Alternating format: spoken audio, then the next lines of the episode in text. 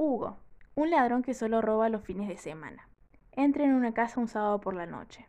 Ana, la dueña, una treintañera guapa e insomne empedernida. Amenazada con la pistola, la mujer le entrega todas las joyas y cosas de valor, y le pide que no se acerque a Pauli, su niña de tres años.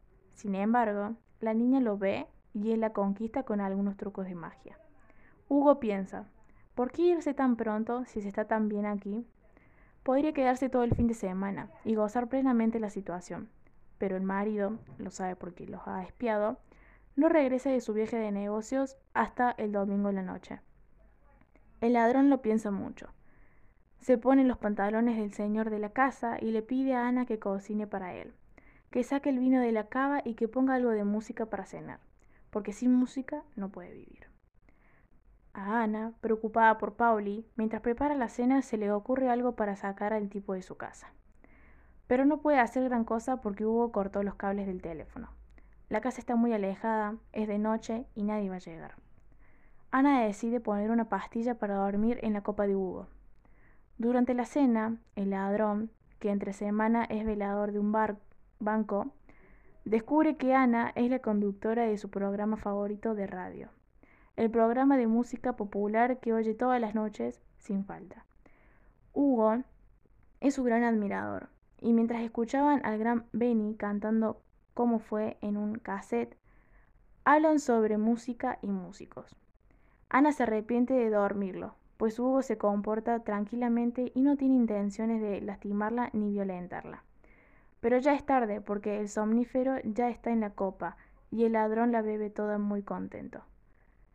Sin embargo, ha habido una equivocación, y quien ha tomado la copa con la pastilla es ella.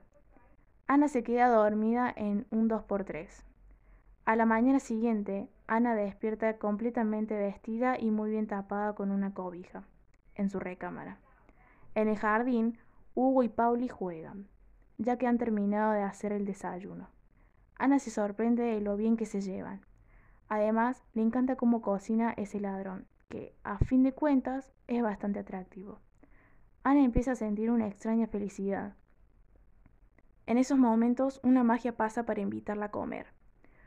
Hugo se pone nervioso, pero Ana inventa que la niña está enferma y la despide de inmediato. Así los tres se quedan juntitos en casa a disfrutar del domingo. Hugo repara las ventanas y el teléfono que descompuso la noche anterior, mientras silba. Ana se entera de que él baila muy bien el danzón. Baila que a ella le encanta, pero que nunca puede practicar con nadie. Él le propone que bailen una pieza y se acoplan de tal manera que bailan hasta ya entrada la tarde. Pauli los observa, aplaude y finalmente se queda dormida. Rendidos, terminan tirados en un sillón de la sala. Para entonces ya se les fue el santo al cielo pues es hora de que el marido regrese. Aunque Ana se resiste, Hugo le devuelve casi todo lo que había robado. Le da algunos consejos para que no se metan en su casa los ladrones, y se despide de las dos mujeres con no poca tristeza. Ana lo mira alejarse. Hugo está por desaparecer y ella lo llama a voces. Cuando regresa le dice, mirándole muy fijo los ojos, que el próximo fin de semana su esposo va a volver a salir de viaje. El ladrón de sábado se va feliz, bailando por las calles del barrio mientras anochece.